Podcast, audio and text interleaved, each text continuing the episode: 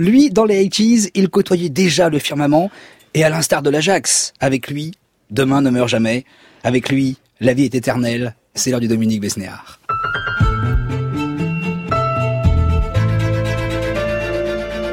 C'est fou la vie. Hein.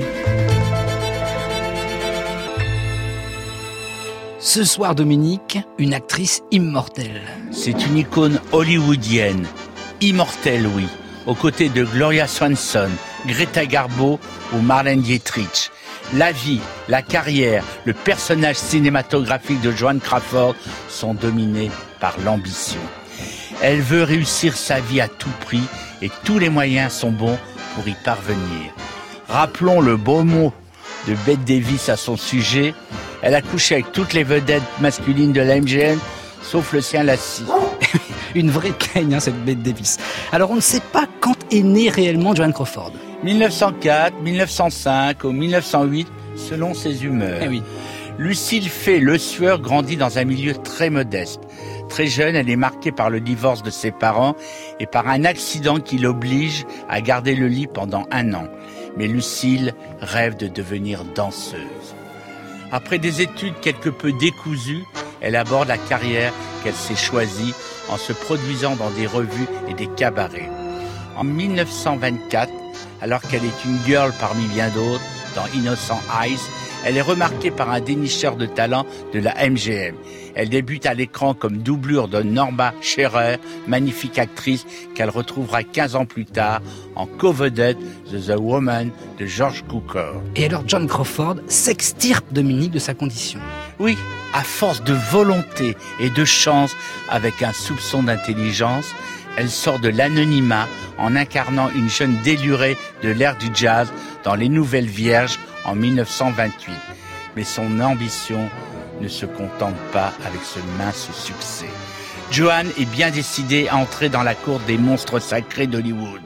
Avec l'aide de son maquilleur, du photographe George Ourel et du grand couturier Adrian, elle modèle complètement son image. La caméra ne pouvait ainsi manquer de s'amouracher d'elle. Un visage carré, une bouche large et bien dessinée, des yeux immenses qui dévorent tout autour d'elle et accrochent la lumière et l'attention. Ainsi naît la nouvelle John Crawford. Et ça paye cash, Dominique. Absolument, son acharnement est récompensé puisqu'elle culmine en tête du box-office tout au long des années 30. Se sachant peu faite pour des films en costume, elle se consacre au mélodrame moderne où elle excelle dans des rôles de femmes fortes et indépendantes auxquels s'identifient les Américaines. En 1943, après 60 films et son deuxième divorce, John Crawford résidie son contrat avec la MGM et quitte le studio par la porte de service. Son retour deux ans plus tard sera fracassant.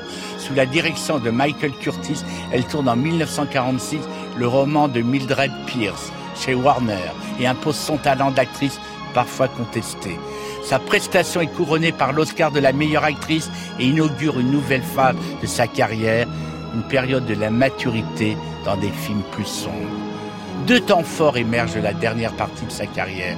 Johnny Guitar, l'insolite western de Nicolas Ray, où elle campe une tenancière de saloon, et Qu'est-ce qui est arrivé à Baby Jane, où elle affronte son éternel rival, Bette Davis. Et eh Bette Davis. Et puis une fin de vie assez inattendue, Dominique. Oui, mariée en quatrième noce, hein, avec le roi du Pepsi Cola, Alfred Steele, elle révèle une femme d'affaires redoutable à la mort de celui-ci. Après la disparition de Joan en 1977, sa fille adoptive, Christina, déshéritée quelques années plus tôt, publie une biographie féroce intitulée Maman très chère. Ce témoignage deviendra un film en 1981 avec Faye Dunaway dans le rôle de la grande actrice. Et eh bien voici maintenant Joan Crawford qui fut aussi, et oui, aussi chanteuse. Though you hold me in your arms tonight, will tomorrow bring the same delight? Though we love each other, how long will it last? You are like a burning flame to me. Will you always be the same to me? Though I taste your kisses, how long will they last? Whatever you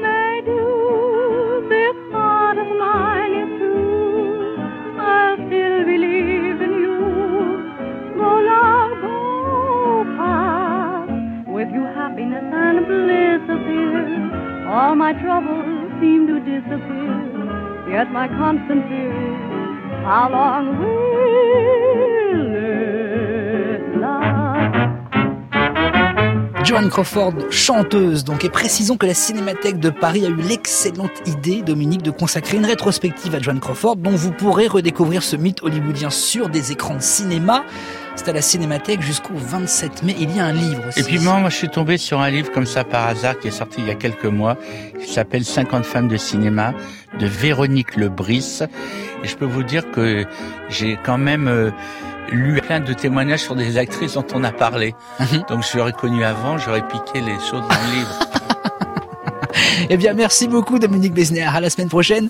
Voici maintenant l'histoire du dimanche soir.